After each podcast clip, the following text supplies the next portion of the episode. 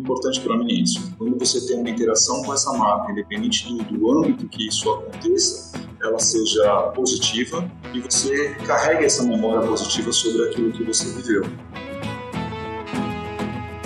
E como você trabalha a estruturação de dados, então para mim, dado é algo que suporta muito a estratégia de marca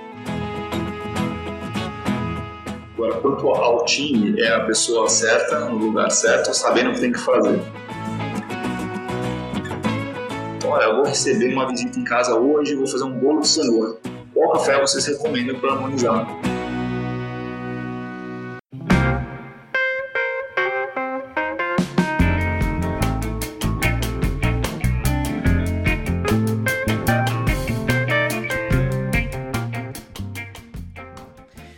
Muito bem, muito bem. Começando mais um episódio aqui no podcast Movendo. Eu sou Éder Monteiro. Toda quarta-feira, toda segunda-feira, às quartas especificamente, sempre um, um convidado, uma convidada para bater um papo aqui, para a gente trocar uma ideia sobre conteúdos relevantes. E o convidado que eu trouxe aqui para bater um papo com a gente faz parte de uma, de uma série que está começando agora nessa terceira temporada, que é uma série voltada para o tema experiência do cliente. Então eu procurei, eu pessoalmente procurei alguns players do mercado uh, empresas que eu já tive experiência positiva. E falei, bom, deixa eu conversar com essa turma e ver o que, que eles estão fazendo de interessante e ver como é que funciona esse DNA de cuidado com o consumidor, de cuidado com o cliente, porque isso se aplica a dezenas e centenas de empresas e de, e de organizações, e inclusive de funções sobre o tema experiência do cliente. Eu costumo dizer que experiência do cliente não é não está restrito necessariamente ao relacionamento entre uma empresa e um consumidor externo. Ela, tá, ela funciona e ela existe em todas as relações humanas praticamente, né? Ora somos fornecedores, ora somos, somos clientes, em várias situações da nossa rotina, inclusive profissional. Então, estou trazendo pessoas aqui super interessantes para compartilhar um pouco das suas histórias e dos seus cases de negócio para a gente entender um pouco e pegar ideias, pegar reflexões aí. E eu tenho o prazer de trazer o Marcos aqui. Marcos, eu fiquei, eu fiquei na dúvida do teu sobrenome, cara. Eu, eu, eu juro que eu tentei ensaiar. Falei, será que é melhor, melhor perguntar para ele? Tem uns convidados que eu trago aqui que eu, que eu deixo o convidado falar o sobrenome para não ter problema. Seja muito bem-vindo, cara, podcast Movendo-se. Bom, muito obrigado. Esse sobrenome realmente é, é, complicado, mas antes de mais nada é um prazer estar aqui com você, é um prazer dividir um pouco a minha história, o meu olhar sobre, sobre o negócio e ter a oportunidade de compartilhar é, um pouco sobre o Nespresso. Meu sobrenome ele é, para ficar fácil, você tem que subtrair uma, uma letra, então você subtrai o J e fica Dinishian. Então, meu nome é Marcos Dinishian. E só. Tá Isso. Tá, Isso, tá bom também, né? Não precisava de mais nenhum outro. Legal, Marcos, obrigado de novo, cara, pela, pela presença aqui no podcast. Prazer falar contigo, conhecer um pouquinho da tua história. E se apresenta aí sem falar o que você faz. Quem é o Marcos? Tá bem, puxa, mas essa é uma pergunta é, bastante bacana para eu pensar aqui quem, essa, quem realmente eu sou essa é profunda. me apresentar. Eu sou, eu sou um brasileiro, eu tenho 43 anos, eu sou casado, eu tenho três, três filhos. Isso me traz um, uma ótica sobre o que eu faço e essa, essa preocupação, esse objetivo sobre quem que eu estou criando, quem que está colocando no mundo, é algo que me persegue desde então. Eu sou descendente de, de armênios, até como você pode ver pelo meu, meu sobrenome aí, o meu, meu avô, Legal. parte materna, veio durante o começo do, do, do século passado, e, e, italianos também, foi um sobrenome que eu, minha mãe acabou tirando para não ficar muito complexo como é que ficaria o sobrenome da nossa família. Ao mesmo tempo que eu gosto bastante de, de conhecer a origem das coisas, e isso da minha vida pessoal e na minha vida profissional também, e como eu trabalho essas histórias e como eu mantenho essas tradições, então indo revisitando lá atrás como tudo começou, o que, que a gente realmente busca. Isso passa também para o meu lado familiar, então de querer conhecer a história, da família, o que aconteceu exatamente, tentar mapear o que, eles passaram, é, poder visitar as cidades que, que ali tiveram, também do ponto de vista de negócio. Então, um produto que a gente tem a oferecer ao consumidor, entender a história desse produto, entender como ele é feito, por quem ele é feito, e no final das contas, quando a gente acaba, principalmente no mundo de, de comunicação, você se perde às vezes no meio dessa trajetória, tem que comunicar uma série de coisas. No final, quando você tem Sim, uma crise de identidade, que isso acontece, é, para mim a fórmula muito simples é revisitar lá atrás, na origem. Né? Eu sou bastante apegado a isso para que Legal. eu não possa me perder no meio, no meio desse caminho. E, e, o, tipo de Legal. trabalho que, que eu tenho, eu, eu também não tenho muitas relações, sabe? Eu tenho relações mais duradouras com, a, com, as coisas que eu faço, seja com esporte, que eu gosto muito de ciclismo, e de formas diferentes, mas pedalava diferente quando era criança, depois pedalava diferente quando mais velho, e começo também a conhecer um pouco mais é, sobre a história do esporte, sobre os próprios profissionais do esporte. Agora eu me aventurei em tênis, então estou jogando procurando jogar bastante eu também, tênis eu também. faz um tempo. A gente pode combinar um jogo quando tiver em São Paulo. E Vamos combinar, cara. Tô... Também. é uma combinação de muitas coisas, né? De, de física, de estratégica, de, de psicológico. Verdade. Então, quando a gente combina esses elementos, para mim é, é sempre muito bacana. E, e, e eu, nessas minhas relações duradouras, então, sou casado só uma vez, vou ficar casado só uma vez, tenho só um time de um coração de futebol, que tem, às vezes você fala, puxa, é, quando eu estou em tal cidade, eu torço para tal time, quando eu estou em tal lugar, eu sou tal, não, eu sou corintiano. E, e, trabalho também foi uma, algo que aconteceu na minha vida, de eu ter só ter tido um tipo de trabalho. Então, eu basicamente eu entrei uhum. na Nestlé em 1998, naquela época eu estava uhum. terminando, começando a minha faculdade, e sigo na mesma empresa desde então. E, e, é um questionamento que me acompanha, porque foi uma escolha de, de carreira, né? Então você fala, poxa, será que isso é a coisa certa? Será que esse é um modelo também de desenvolver a carreira? Então, algo que eu trago também dentro de mim e mim é curioso, quando eu revisito essa minha história profissional lá atrás, eu procurava um lugar que pudesse aprender, me desenvolver e, e ter algum tipo de identificação. Naquela época eram as marcas, né? Moça, Nescau e tal. E passados todos esses 20 anos, eu ainda aprendo muito, eu ainda tenho muito espaço para me desenvolver. E o que eu entendi antes como é, essa identificação com marcas, hoje eu vivo o propósito de Nespresso. Então, para mim, realmente é muito realizador eu poder Legal. conciliar a, aquela, aqueles elementos que fizeram tomar decisão lá atrás, eles ainda são muito vivos e, e, presentes no dia a dia de carreira. Então, esse é um pouco de, um pouco de mim. Eu sou uma pessoa também. É, Excelente. Gosto de experimentar, gosto de, de ter equilíbrio com, com as coisas, então, e ao mesmo tempo viver a simplicidade das coisas, que eu acho que a gente resgata isso é, é, a beleza que a gente traz de, de tudo. Então, esse é um pouquinho de. Com certeza. Não, super legal a introdução, super legal a apresentação. É, Marcos, você comentou que você está há 20 anos na, na Nestlé. Né? Isso. E, e as pessoas, em geral, tendem a associar o processo de evolução e de mudança e de movimento, quando o assunto é carreira, elas tendem a associar ao fato de você mudar de empresa. Então, se eu quero evoluir, ou se eu quero crescer, eu necessariamente preciso mudar. Pode ser que sim, isso faz parte, né? Essa, essa, essa mudança de, de organização, de grupo, de olhar, de cultura, faz parte também do processo evolutivo de carreira de muita gente.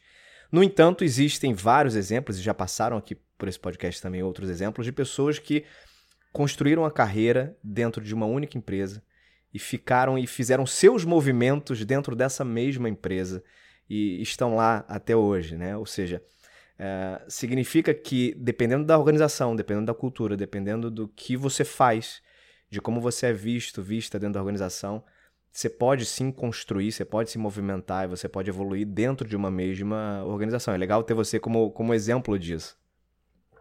É, eu tenho, eu tenho um viés. Então, quando as pessoas me procuram para falar sobre carreira, discutir passos, eu tenho um viés muito grande com a companhia. Eu falo, talvez eu não seja a melhor pessoa para te, te aconselhar, mas eu vou contar a minha história.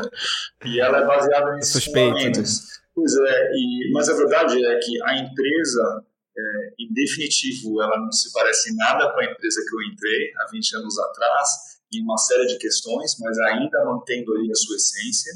E eu também tive a oportunidade de trabalhar em vários negócios, em vários mercados, inclusive.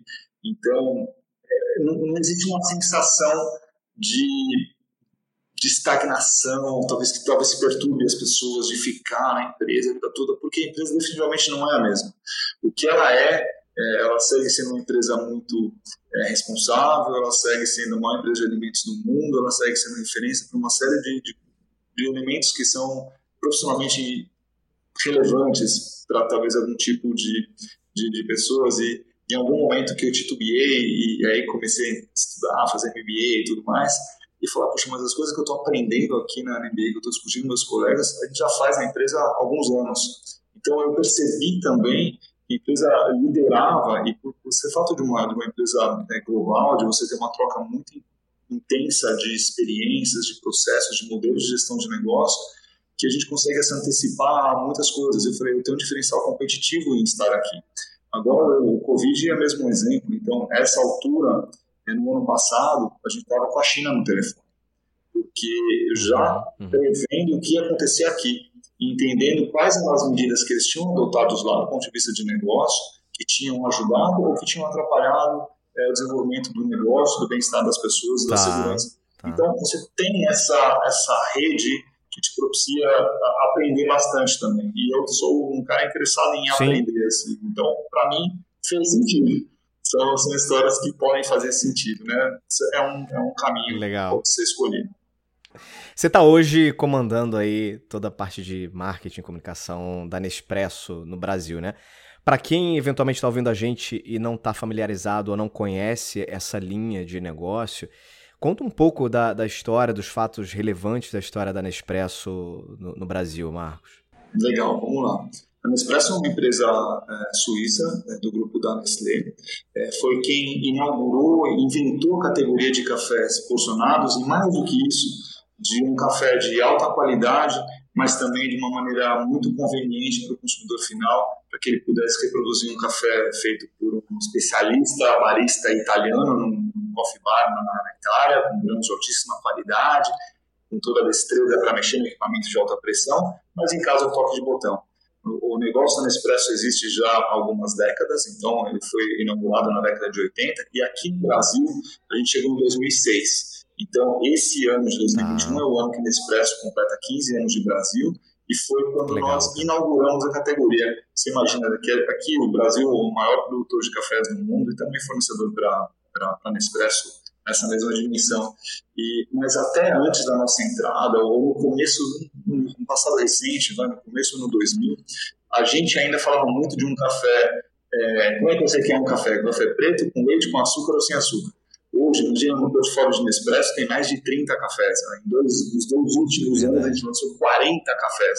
Então, a categoria Uau. tem evoluído muito, o consumidor tem evoluído muito com a categoria é, isso é muito bacana, você também fazer parte dessa transformação de paladar, dessa transformação é, de experiência com cafés num mercado tão tradicional e tão grande como o Brasil de cafés. Mas então a gente inaugura a categoria aqui em 2006, então antes disso não existia um café é, porcionado de alta qualidade, então é, os métodos basicamente sim, tradicionais. Sim. E, e, já naquela época, existe essa consciência com relação à sustentabilidade na Nespresso. A gente já pensava, já trabalhava em algumas frentes com relação à sustentabilidade. Você vai ver que eu vou falar bastante sobre isso aqui. E em 2011 foi quando a gente começou a reciclar. Mas antes de reciclar efetivamente, a gente guardava as cápsulas que a gente utilizava. A gente falou, algum dia hum. eu vou ter uma solução para reciclar. Enquanto essa solução não apareceu, a gente seguiu guardando até que hoje a gente tem uma capacidade para mais para toda a nossa base de consumidores de, de, acesso à reciclagem. Antes da pandemia, a gente estava com taxas de 30% de tudo que a gente vendia era reciclado, então a gente entrou numa jornada bastante bacana sobre isso. Caramba. E aí, em 2016, uma outra data importante para nós foi quando a gente fez publicamente é, um compromisso com relação à sustentabilidade, chamado The Positive Cup. Então, foi quando o Nespresso também começou um movimento de transparência de compromisso com o consumidor, de compromisso com o ambiente, com os produtores, tá. com relação à sustentabilidade e fazendo isso de uma maneira pública. Então, a gente falou, poxa, esses são os nossos objetivos, esses aqui são as datas que a gente vai cumprir. E em 2020, por exemplo, ano passado, era a data que a gente tinha como objetivo de dar 100% de acesso à reciclagem para qualquer consumidor nosso, independente de onde ele esteja. Então, é um modelo único. Então, dependendo de onde Legal, você está, cara. fisicamente, ou a gente faz isso via Correios ou via reversa, ou a gente faz isso via ponto de coleta, via um parceiro, via direto. Então, a gente tem uma alternativa é, independente de onde você esteja. E foi uma das coisas que a gente se compromissou lá atrás, além de certificar todos os nossos produtores e produtoras com um programa interno chamado AAA, é um programa de qualidade sustentável, é, onde a gente atua com, com agrônomos e agrônomas nas propriedades é, é, rurais. Aqui no Brasil são mais de 1.100 fazendas que produzem para Nespresso. Nosso trabalho ali é de auxiliar esse produtor, essa produtora, para ter não só um produto de altíssima qualidade, é, mas que também todos sim, os sim. métodos de cultivo e preparação desse produto tenham também a qualidade envolvida. Então, com relação a trabalho, com relação ao meio ambiente, com relação a processos, então a gente realmente auxilia isso. E como o café é um café muito especial, a gente paga mais por isso também. É o que a gente chama do prêmio uhum. de qualidade sustentável. O ano passado foi, não, 2019 foi a primeira primeiro ano que a gente fez público o quanto a gente investe é, é, nos produtores, quanto a gente paga de prêmio a mais sobre o preço do café que é dado. Então, naquele ano foram 10 milhões de reais pagos aos produtores aqui do Brasil. O ano passado foi a mesma coisa e a gente começou a celebrar isso. Você que o Nespresso já atuava em muitas frentes, tinha muitas coisas sim, que a gente guardava dentro de casa e falava, poxa, mas isso é importante, isso é relevante, isso é um reconhecimento Muito relevante, dos claro. produtores. Ah. E a gente começou a trazer muita visibilidade de como isso é feito nunca de uma maneira oportunista, é, sempre de uma maneira transparente, de uma maneira, uma relação bastante íntegra com, com o consumidor e os demais stakeholders. E, e a gente segue lançando cafés, então, como uma empresa pioneira no segmento, como tem inovação no nosso DNA, a gente lança muitos cafés e cafés de origens distintas, de processos distintos. Agora a gente está com um café para ser consumido com gelo no verão, depois a gente vai trazer de origens ah, específicas. Então tem, tem tem muita coisa acontecendo aqui no nosso pipeline de, de lançamento e de comemoração Legal. do aniversário de, de 15 anos. Esse ano também a gente vai anunciar nas próximas semanas um grande lançamento de, de Nespresso aqui no Brasil, um relançamento da, não só da marca, mas do negócio também. Então é bastante bacana fazer parte também dessa história, uma marca tão bacana num mercado tão desafiador como o Brasil é. Sem dúvida, sem dúvida. Ô Marco, você sabe que a, a, minha história com a Nespresso começou em 2009. Você falou aí que em 2006 foi o início da, da operação no, no Brasil, né? E a minha história começou em 2009, mas começou de uma, de uma forma muito engraçada, muito curiosa. Eu casei em, 2000, em 2009, também meu, meu primeiro e único casamento, assim como você, espero que seja o único. E eu casei e, eu, e um dos presentes que eu recebi, que foi naquela época do, do meu diretor, eu trabalhava numa empresa, tinha um diretor, ele foi convidado Aí ele me deu um presente, né? Eu não conhecia Nespresso, eu não, não, na verdade nunca fui até então, até aquela época eu não era um grande consumidor de café ou conhecedor, enfim. E aí eu ganhei uma cafeteira Nespresso. Só que quando eu ganhei, quando eu abri abrindo os presentes do casamento, eu falei, pô, me deu uma cafeteira, cara. Pô, meu diretor. eu não sabia o, o qual era, né, o, o, o, tamanho do valor daquilo ali, não necessariamente financeiro, mas da marca em si, não conhecia. E aí passaram uns dias, eu fui pesquisar um pouco mais, eu falei, caraca, é a, é a máquina de café. O Evandro, inclusive, se você estiver ouvindo aí, obrigado, viu, pelo presente que você me deu em 2009. Adorei, fiquei fã pra caramba. Usei essa maquininha que foi naquela época, ainda era uma das primeiras, acho, o primeiro modelo que tinham lançado usei durante muitos anos. Hoje em dia eu tenho uma outra aqui mais moderninha, mas foi ali que minha história começou. A princípio, com um pouco de descrença em relação à a, a, a, máquina, mas virei fã depois. Então já tô um tempo aí com consumindo a, a, marca. E falar nisso, Marcos, falar em consumo, falar em, em, experiência, e eu posso dizer que tenho uma, uma experiência super positiva uh, com, com a marca. Para você que está liderando essa, essa função hoje, o que, que é a experiência do cliente para você, na tua, na tua concepção como executivo? Para mim, é quando, quando a gente desperta algo positivo na interação que esse, esse consumidor, esse cliente tem conosco, com qualquer marca. É quando você gera uma lembrança. Então, para mim, de fato, a experiência, e, e, trazendo também com as minhas experiências pessoais com, com as marcas, o importante para mim é isso. Quando você tem uma interação com essa marca, independente do, do âmbito que isso aconteça, ela seja positiva e você carrega essa memória positiva sobre aquilo que você viveu.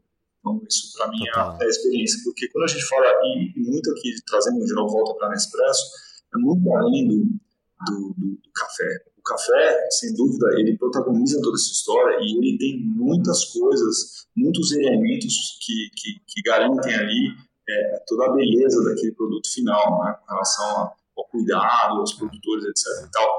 e aquilo é uma parte. Agora, a, a experiência de compra do consumidor, a customização, é, as lojas, ou seja, os outros formatos que a gente tem explorado é, virtual da situação de pandemia. Então, tudo isso faz parte daquela experiência. Imagina que você vai um restaurante que está deliciosa a, a, comida, mas o serviço é péssimo. Ou, o serviço é muito bom e a comida é mais ou menos. Ou a luz não está legal, ele está muito calor, ou eles batem seu carro na saída. Então, a gente tem que pensar em tudo isso. Né? Então, enquanto negócio, a nossa preocupação é, é olhar a cadeia inteira. Então, desde antes existir um pé de café, é, na fazenda, até lá o pós-reciclagem, passando pela atuação nossa direta com o consumidor é, final. Então, esse é o, é o, é o modelo de, de Nespresso, esse é o modelo que a gente Legal. Atua. E você, você nesse papel hoje, que é um papel super relevante nesse sentido, se você pudesse destacar assim, os, os seus maiores desafios, os três maiores desafios que você tem nesse papel para garantir essa experiência, essa boa lembrança de ponta a ponta para o consumidor, o que, que, você diria? Bom, acho que a gente passa por, por falar três, três temas, porque o nosso modelo é direto ao consumidor. Então, a, a customização, a excelência no, nessa relação ao consumidor é o que realmente é, permeia todo o nosso negócio. Eu falaria primeiro tema sobre é, a, a, obtenção e como você trabalha a estruturação de dados. Então, para mim, dado é algo que suporta muito a estratégia de marca. Então, primeiro essa, então essa a questão relacionada a dados é muito importante. A segunda delas é como você gera insights a partir daqueles dados, então daquela estruturação de dados. Então aqui a gente fala não só de ferramentas, mas também de tipos de profissionais, de tipo de estímulos, então isso é bastante importante. E terceiro, como é que eu aplico isso no ambiente omnichannel. Então esse é o desafio que a gente tem. Bom, eu tenho aqui um diagnóstico, eu tenho uma situação, eu tenho que trabalhar isso de uma maneira customizada mas ainda em massa, porque é uma empresa que ela tem uma abrangência importante. É, como tá. que eu gero insights a partir daquilo para seguir melhorando, seguir é, sendo mais assertivo com as minhas ofertas de produto, oferta de serviços, interação com o consumidor, como eu levo conteúdo e depois como eu traduzo tudo isso independente do canal que ele escolha interagir comigo. Se é através da boutique, se é através da, da internet, do telefone, enfim, como a gente ajusta é, é tudo isso para interagir com o consumidor. Então, esse acho que é o, é, é o que dá de pano de fundo para tudo que a gente faz e é onde estão os, os grandes desafios que a gente tem também. Legal. Eu costumo dizer, Marcos, quando a gente fala de, de experiência, quando a gente fala de atendimento, quando a gente fala de, de cuidado com o cliente, muitas vezes você tem, é, quando você compara negócios, organizações, produtos, é, ainda que sejam distintos, mas muita, muitas vezes, quando você tem um nível de, de infraestrutura super adequado, um nível altíssimo de tecnologia, uh, você tem uma empresa muito pronta para fazer a, a, diferença, né? E se você coloca essa empresa do lado de outra que também tem essa, essa mesma tecnologia, essa mesma infraestrutura, tem uma receita eventualmente até equivalente, no fim do dia o que vai fazer diferença na experiência do cliente são as relações humanas. Né? Quando você começa a equiparar esse tipo de, de tema, o que diferencia de fato é a forma como você, é, do ponto de vista de, de relação, né, trata o outro ou leva em consideração o outro. Né? Levando em conta isso, cara, como é que você acha que, que faz sentido preparar um time? Ou, ou que tipo de, de, dicas, ou como vocês fazem hoje, que, de como vocês se preocupam hoje na Nespresso, para montar um time ou, ou, preparar um time que tenha esse viés de, de relações humanas muito forte, né? Que de fato. Porque é, eu costumo dizer que se preocupar com o cliente, todo mundo se preocupa. Todo mundo que tem um negócio se preocupa.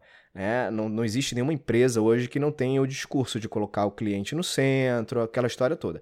Algumas conseguem fazer isso com maestria, outras acabam ficando mais no discurso. Né?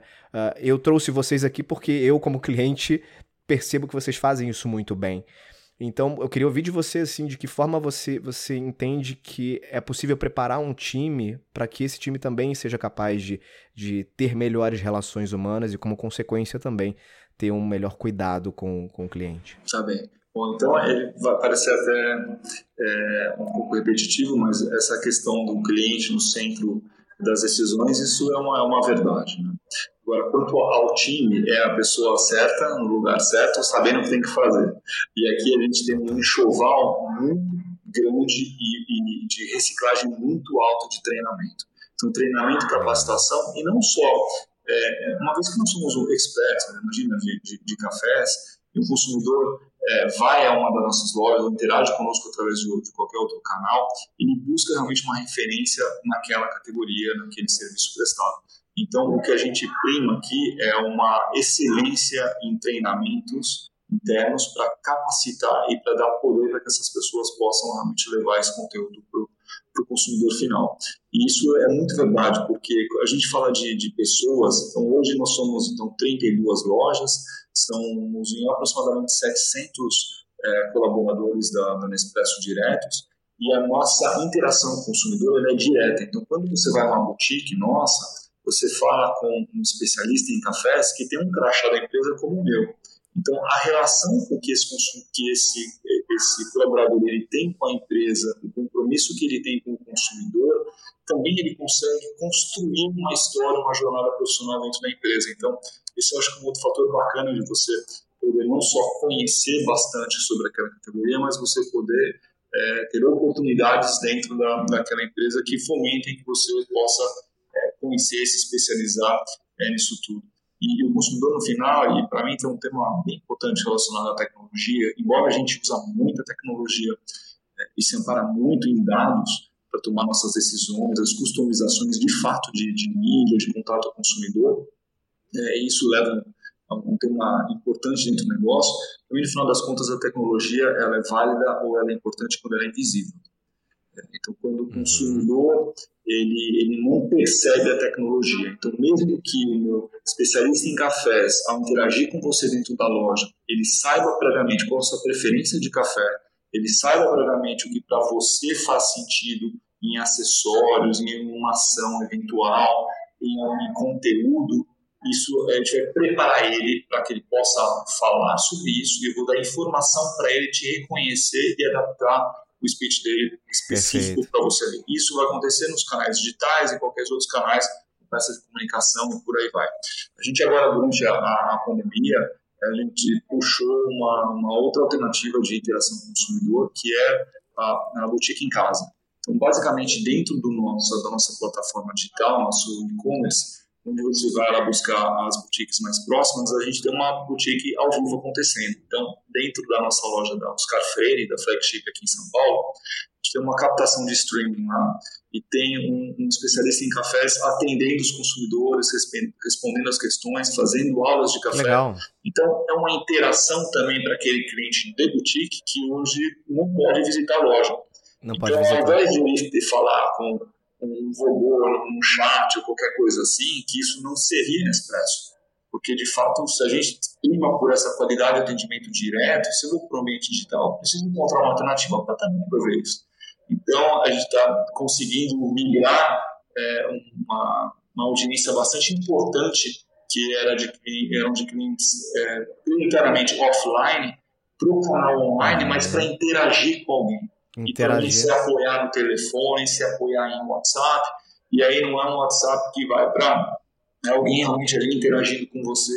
Né? Então, e, e, são coisas que a gente se depara no nosso 0800, por exemplo, 24 por 7, de você dar uma consulta ao consumidor. Então, olha, eu vou receber uma visita em casa hoje, vou fazer um bolo de cenoura. Qual café vocês recomendam para harmonizar? Então, a gente, legal, nós cara. somos preparados para esse tipo de e assistência, assim como assistência para eventual tema com a máquina de funcionalidade, uma dúvida, recorra à tecnologia onde a gente usa a câmera celular da pessoa quando ela autoriza para guiar ela na casa dela sobre aquilo. Então, todas as relações que a gente pode trazer essa humanização, a gente traz de uma maneira importante através desses canais.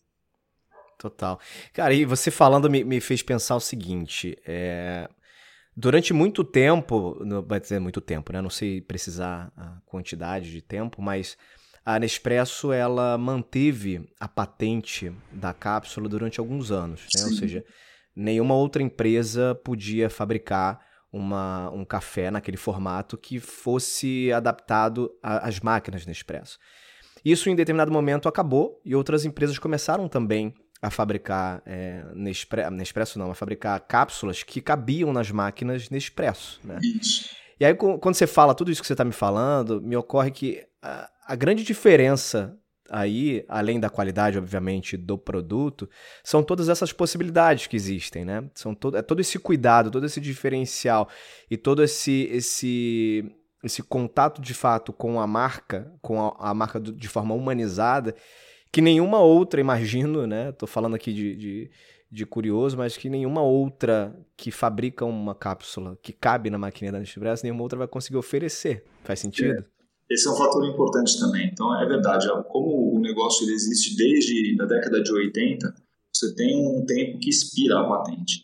E, na verdade, o, a associação que eu faço aqui, então, trazendo de novo a questão do, do casamento, não é a, a, o fato de você utilizar a aliança no dedo que vai dizer o quão bom ali você é com seu parceiro, com a sua parceira.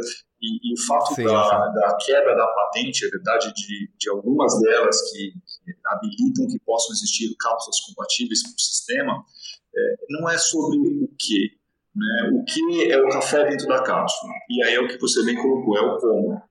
É o como que aquele café foi por ali. Então a gente se apoia muito em sustentabilidade, na atuação que a gente tem é, no campo, no olhar sobre toda a cadeia de valor, na qualidade é, é, do café, do café de altíssima qualidade, de variedades, de processos diferentes e sobre isso que a gente falou, sobre experiência, sobre atendimento ao consumidor e não termina aí. Então, nossa jornada, depois dessa experiência consumidor, ela vai para reciclagem, então onde a gente faz essa, essa coleta e essa reciclagem propriamente dita, a separação dos materiais, depois esse pó do café, então o que, que acontece com o pó? Então a gente hoje um projeto, por exemplo, é, de hortas, onde esse pó de café ele faz parte é, do adubo, é, de, de, hortas orgânicas, isso, esse alimento, isso vai para famílias, esses vegetais, o alumínio ele volta para a indústria, então é infinitamente reutilizável, e hoje 80% do material da nossa cápsula é de, é de alumínio de outras cápsulas, então que vinham, vinham dessas cápsulas, então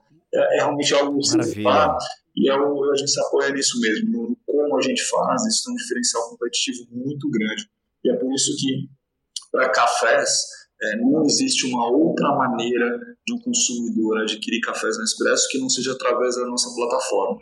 Porque aí sim uhum. eu consigo garantir esse atendimento, essa customização, seja WhatsApp, seja telefone, seja internet, seja aplicativo, seja loja física ou loja virtual. Então, todos os canais eles são geridos diretamente por nós. Isso a gente não abre mão. Faz todo sentido, faz todo para você garantir essa, essa humanização no relacionamento faz todo sentido. Você sabe que eu, te, eu tenho uma, uma, uma das experiências que eu tive com a Nespresso, já tem um tempo isso. Eu fiz um, eu fiz um pedido no, no, no site, fiz uma compra de algumas, algumas caixinhas ali de cápsulas. E aí chegou em casa e tal, direitinho, e Cara, veio uma. Veio um, um, copinho pretinho, assim, super bonito, assim, o copinho. E eu, eu falei, cara, será que eu pedi esse negócio? Eu, fui, eu voltei lá na, na, na compra, eu falei, eu acho que eu pedi sem querer, tô pagando um negócio que eu nem. E eu não pedi, não, na verdade não, não tava na minha compra. Veio ali um, um mimo. É, eu achei aquilo super legal. Eu falei, caramba, minha esposa até falou, nossa, que legal tal. A gente até tem ali na, na, na decoração ali essa, esse copinho, assim. Depois até comprei outro para ter o, formar o par. Mas você vê, uma coisa assim, super simples, aparentemente, né? Mas que para mim teve um efeito muito legal, né? De uma compra que eu fiz despretensiosa que veio ali um, um agrado ali que eu achei muito bacana. E não, não, uh, uh, não é à toa que a memória de experiência do cliente que eu tenho com, com a Nespresso é positiva, mas é muito legal ter essa percepção e, e conhecer essa, essa história. Você, você trouxe aqui vários dados que de fato eu não conhecia. Então, tô, tô saindo desse papo mais fã ainda da marca. Não, tem muita coisa bacana. Então, quando a gente fala de, de elementos de fidelização do consumidor, é, a gente chegou a um nível de customização onde a gente achou necessário abrir para o consumidor o porquê que ele é elegível àquilo, o porquê que ele é elegível a isso. Então, a gente colocou isso dentro de um guarda-chuva de uma plataforma chamada é, Nespresso New. Então, é, aqui é o nosso, o nosso programa de fidelidade. Então, hoje, por exemplo, a gente a gente, a gente classifica aqui os consumidores em três é, grupos, de acordo com o tempo que ele está conosco e de acordo também com o consumo, mas você pode consumir uma cápsula por ano e durante todos esses anos ela ser de Nespresso e eu vou entender isso como um cliente fiel e vou retribuir isso. Então, uma das formas de retribuir isso de uma maneira clara é garantia vitalícia da sua máquina. Não importa o que passar com ela, eu vou sempre arrumar ela de graça. Legal. E depende da região que a gente fala, Rio de Janeiro, São Paulo, outras capitais, a gente retira na casa do consumidor, a gente depois leva de volta, explicando o que aconteceu, um kit de cápsulas para que ele possa experimentar outras variedades, então, como a gente nutre isso é, de, uma, de uma maneira. Outro, a gente consegue ligar também é, benefícios para esse consumidor, é, trazendo os nossos clientes da linha profissional. Então, é, a gente tem parcerias com restaurantes de, de fine dining, restaurantes que trabalham conosco, então onde o nosso consumidor ele pode ir lá e usufruir de uma harmonização, a gente oferece a ele uma sobremesa com café, então a gente leva também, transcende essa experiência para outros ambientes, então que é muito bacana é, como tudo isso acontece, como essa relação acontece com o consumidor. E ainda contando mais uma história muito aqui, bom. que você falou sobre Diga. saber mais sobre Ah. Nespresso, tem uma associação muito clara sempre puxando de, de, da marca com George Clooney. É, George Clooney ele também Verdade, com verdade. Nespresso em 2006, então é, ele senta hoje no comitê de global de sustentabilidade da Nespresso e ele é alguém que tem um papel importante na decisão dos cafés e áreas que nós vamos atuar. Então você tem uma área, por exemplo, é, Sudão do Sul, que foi um dos primeiros projetos que ele atuou conosco. Então, uma área devastada por, por guerra civil, não tinha economia, mas é uma época que deu uma região na África que deu origem ao café que a gente conhece hoje. E a gente Certo. voltou a economia, voltou a cultivar o café dentro daquela região, incentivando produtores para que a gente pô, reerguer essa economia. A gente lançou esse café chamado Suluja, e esse foi só um dos projetos, depois a gente veio no Dominicana, onde foi também devastada por um tornado. Então tem uma série de, de, de ações que ele tem diretamente na nossa cadeia, e são coisas que só uma empresa com esse, com esse conhecimento de cafés e com essa abrangência global consegue fazer. E um outro exemplo de Colômbia, uma região antes é, dominada pelas Farc, pelo tráfico de drogas, onde a gente trouxe a, a cultura do café novamente, num café de alta qualidade, onde a gente pudesse pagar mais por esse café. Então tem muita coisa bacana acontecendo também com relação a como a gente Legal. tangibiliza a sustentabilidade no negócio e, e traz isso como experiência para o consumidor. Então isso faz parte também de, da experiência ao consumir o café.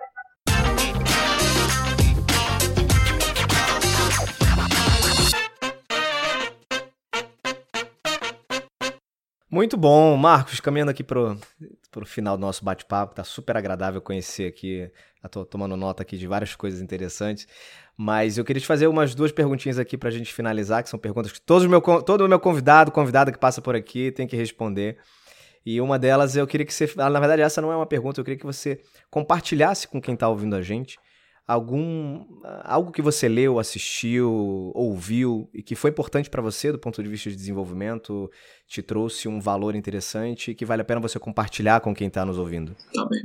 Bom, eu, desde quando começou a, a pandemia, eu tentei ao máximo absorver conteúdo. E, e em algum momento eu fiquei maluco, porque era muita coisa, você não tinha uma curadoria Muita daquilo, era muita live, muito tudo, porque de repente começou a ficar tudo disponível. Você poderia fazer Exatamente. aprender uma outra língua, fazer um MBA, você poder saber sei o quê. E eu estava muito interessado em, em conhecer tendência de consumidor. Então eu comecei a me aprofundar nas diferentes frentes sobre entender o consumidor daquele período. Quais são as tendências durante a pandemia e pós-pandemia? E você sabe, né, no final das contas, eu, eu, eu- eu quase que eu desisti, eu saturei de tanta informação. E eu, eu, quando eu olhei para mim, falei, poxa, eu estou morando num lugar que é homeschooling, é home office, é home living, é home tudo. Eu, eu trouxe a situação para a minha vida é, pessoal, eu quase que me autoanalisar e falar, poxa, o que, que mudou na minha vida? Quais são os meus medos? Quais são as minhas frustrações? É, o que, que eu Legal. comportamentalmente? E, e começar a traduzir um pouco isso no, no, no trabalho de alguma maneira, né, na estratégia do negócio. Mas eu gosto muito, a parte dessa saturação que a gente teve de informação durante esse período, e ela ainda é bastante importante. Eu gosto muito do, do Simon Sinek. Ele faz, é um, ele, ele tem, Muito bom. ele faz alguns testes, ele tem alguns livros, eu li um livro dele nesse período que chama é, Líderes se servem líderes se servem por último. Eu achei que líderes se servem por último, essa é a tradução dele. E eu achei que durante esse período, além de toda essa, essa parte de conhecimento e tal disponível, eu senti falta de soft skills.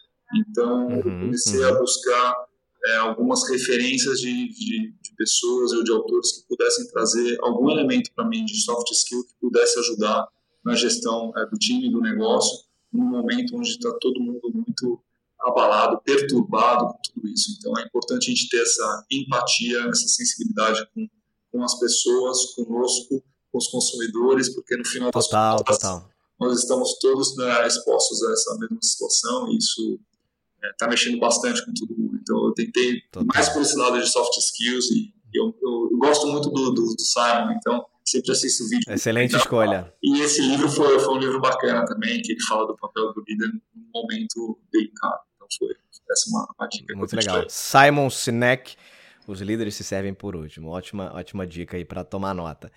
E para finalizar, Marcos, se você tivesse uma vaga em aberto hoje, se é que não tem, é, e fosse conversar com um candidato, uma candidata, qual é a principal coisa, a principal característica que você avalia? Tá bom. É, assim, tem uma, uma dinâmica, claro, de, de contratações e tal.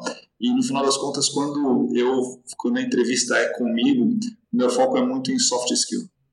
É assim, eu falo, poxa, se você já está, já tá, se nós estamos conversando, quer dizer que você já provou para alguém em algum momento que você é capaz. Tecnicamente. De, tecnicamente você está ali. E para mim, de fato, o que é importante realmente são soft skills. É, e é claro, parece um pouco vago até, mas a, a paixão para mim é importante, porque a paixão, ela vem, ela a paixão aplicada naquele negócio. Então, se aquela pessoa consegue ler, por isso que é muito difícil numa entrevista você tentar ler o que realmente move aquela pessoa, qual é a motivação, o que, que ela quer daquele lugar. Então, quando eu identifico que tem uma paixão, que tem um brilho no olhar, mesmo que seja lá atrás, escondido, esse é um ponto que eu tento identificar nas pessoas, e através de de experiências mesmo de vida, de exemplos que, que situações de quando criança, que você vê que tem essa determinação extra, essa paixão para fazer um negócio ali acontecer. Assim como Verdade. a iniciativa para mim, eu brinco que eu prefiro segurar um louco do que empurrar um ponto. É claro que é uma, é uma brincadeira isso, mas a, a iniciativa é um tema bastante importante, principalmente um negócio Total. muito dinâmico. Você pegar e fazer, ter coragem para aquilo acontecer e saber alinhar bem e, e fundamentalmente trabalho em equipe. Então, se eu fosse um, um técnico de seleção, eu, eu, seria aqueles que preferem ter menos uma ou duas estrelas no time, que aí a estrela não vem treinar, treina quando quer, só quer dar, né? E ter um time mais é, coeso, um time mais participativo, onde que funcione melhor aí enquanto equipe. Então, talvez seja como eu também sou, né? Eu, eu prefiro assim e e como maneira de viver, eu acho que também é assim que eu olho também um time de pessoas que se ajudam e, e fazem as coisas acontecer em conjunto? Não, não gosto muito de, ah, tem que passar por cima daquele para o negócio acontecer. Isso realmente não, faz sentido. Maravilha, Marcos, super obrigado pelo papo, cara. Foi ótimo conhecer um pouco da tua história, te conhecer conhecer mais detalhes da Nespresso, que eu já sou fã e mais ainda agora. Espero que quem esteja ouvindo a gente também tenha tirado alguns insights, alguns aprendizados, algumas lições aqui desse bate-papo. E para quem quiser se conectar com você, como é que as pessoas podem fazer para te encontrar? Bom, pode me encontrar no LinkedIn. É, eu sempre atualizo os, as pessoas, os consumidores interessados, não só com novidades, mas tento também trazer temas relevantes, é, falar sobre a experiência consumidor, falar também sobre é, trajetória, então pode me achar lá, Marcos Dinichian, não vai ter muito problema em me encontrar, coloco DJI e sou eu que vou aparecer e, e, é um prazer engajar e conhecer mais pessoas. Legal, obrigado, viu, Marcos? Foi, foi ótimo, cara. Obrigado a você. Pessoal, obrigado aí pela audiência até aqui. Se conectem com outros episódios, outros conteúdos do podcast Movendo-se também por aí. Primeira temporada, segunda temporada, tem muita coisa boa. Podcast, para quem está ouvindo só esse áudio, também está disponível no YouTube a novidade dessa terceira temporada, aos pouquinhos colocando alguns, alguns vídeos lá. E vai ser um prazer a gente continuar interagindo daqui para frente. Vou ficando por aqui. Beijos e abraços. Até mais.